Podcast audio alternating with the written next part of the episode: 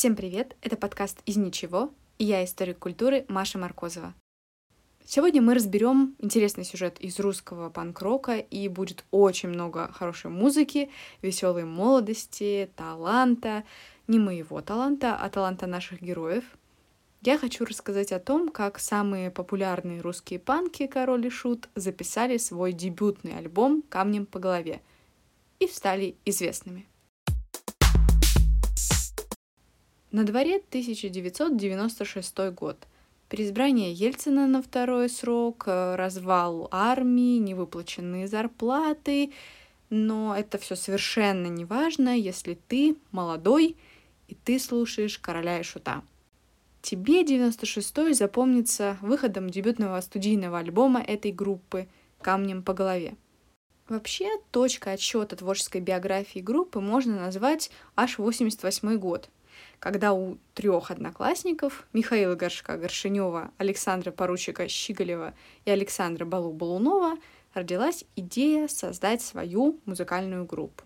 И уже позже к ним присоединился Андрей Князев, с которым Горшинев познакомился в реставрационном училище. В начале 90-х ребята записывали свои песни и даже выступали по клубам, и пока еще только копили свой творческий потенциал. В 95-м у «Короля и Шута» появился новый директор Дмитрий Шумный Журавлев, который вел свою музыкальную программу на питерском ТВ и в целом был э, во всех этих музыкальных кругах сведущ. Где-то в это время группа нашла нового гитариста Якова Цверкунова, а в конце 95-го из армии вернулся Князев, который, будучи на службе, времени зря не терял, а сочинял новые тексты песен.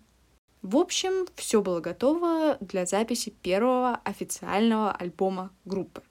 Тогда Шумный нашел компанию, готовую записать молодых панков. Ею стала Курица Рекордс Курехина, Ершова и Селиванова. Балу в своей книге так вспоминает об этом замечательном моменте. Как-то после концерта в Тамтаме сижу я на подоконнике, и подходят какие-то мутные люди начинают что-то вещать про нашу музыку, свою крутизну и всякие малопонятные вещи, и вдруг до меня доносится. Студия «Мелодия». Чего, говорю? Отсюда поподробнее. Ну и выясняется, что они могут нас записать. Это было невероятно круто, я даже не поверил. До сих пор мы сами платили за все. За инструменты, за запись, да за любой музыкальный чих. А тут можно записаться и не платить денег — да еще на настоящей студии. Я так офигел, что даже взял их телефон. Подобное творческое сосуществование было крайне выгодно для обеих сторон, потому что король и шут не хотели продаваться с потрохами никакой студии, а курица, в общем-то, этого и не требовала. Сама же она купила много студийного времени, не израсходовала его, и оно попросту пропадало, и ей тоже было выгодно найти хоть какую-нибудь музыкальную группу. Альбом «Камнем по голове» записали за август-сентябрь на бывшей студии «Мелодия». Знаменитая «Мелодия» располагалась очень по-советски в лютеранской церкви на Большом проспекте Васильевского острова, хоть она и переехала туда только под закат коммунистической власти. Король и Шут записывались с комфортом, какое вообще можно себе представить в 90-е для панков.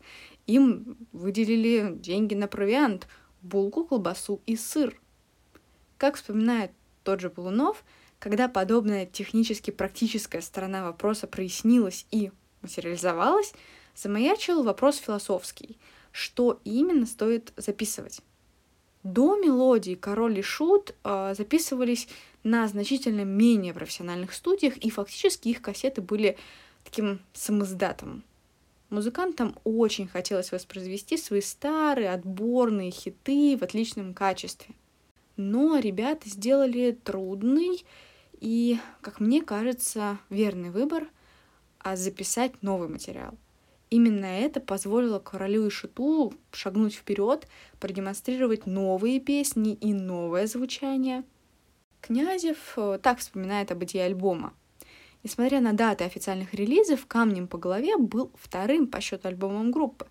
Но когда мы стали сотрудничать с нашей первой коммерческой фирмой, то решили записывать именно свежий материал, поскольку на тот период старым присытились. Итак, какие песни вошли в альбом?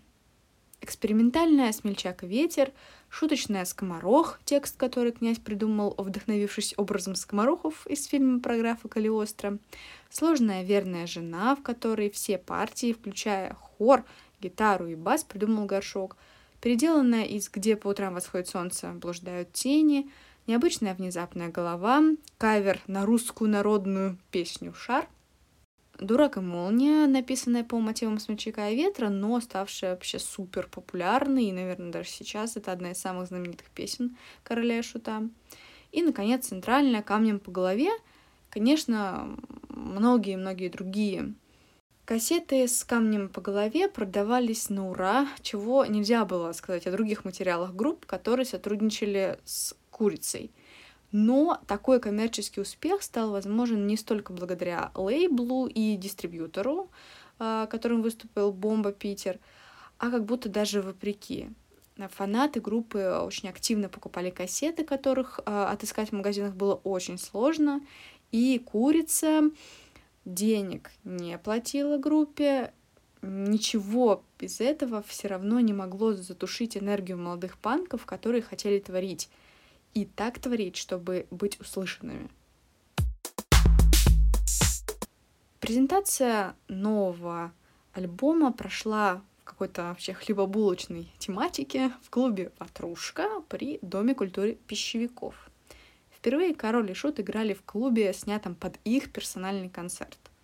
И это был, конечно, настоящий панковский успех — Первые 250 билетов раскупили, потом пустили еще 100 человек за взятку пожарнику, потом охрана пустила еще сотню.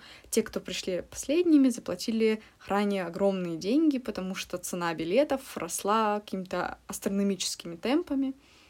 Все это было достигнуто при том, что народ не мог узнать про короля и шута по радио, не мог увидеть их в телевизоре, тогда еще не мог. Они тогда еще не так сильно раскрутились. Плюс организация концерта на этапе его продвижения и на этапе рекламы оставляла желать лучшего. Причем настолько, что музыканты решили сами расклеивать афиши по городу. И все же, как вспоминает Балу, это был даже не первый концертный успех, а еще один шаг по дороге, по которой мы вроде и собирались идти. С одной стороны, мы играли только для себя, а с другой, кем бы мы были без фанатов — к тому же именно на этом концерте группа познакомилась с одним из отцов русского рока, продюсером Игорем Гудковым.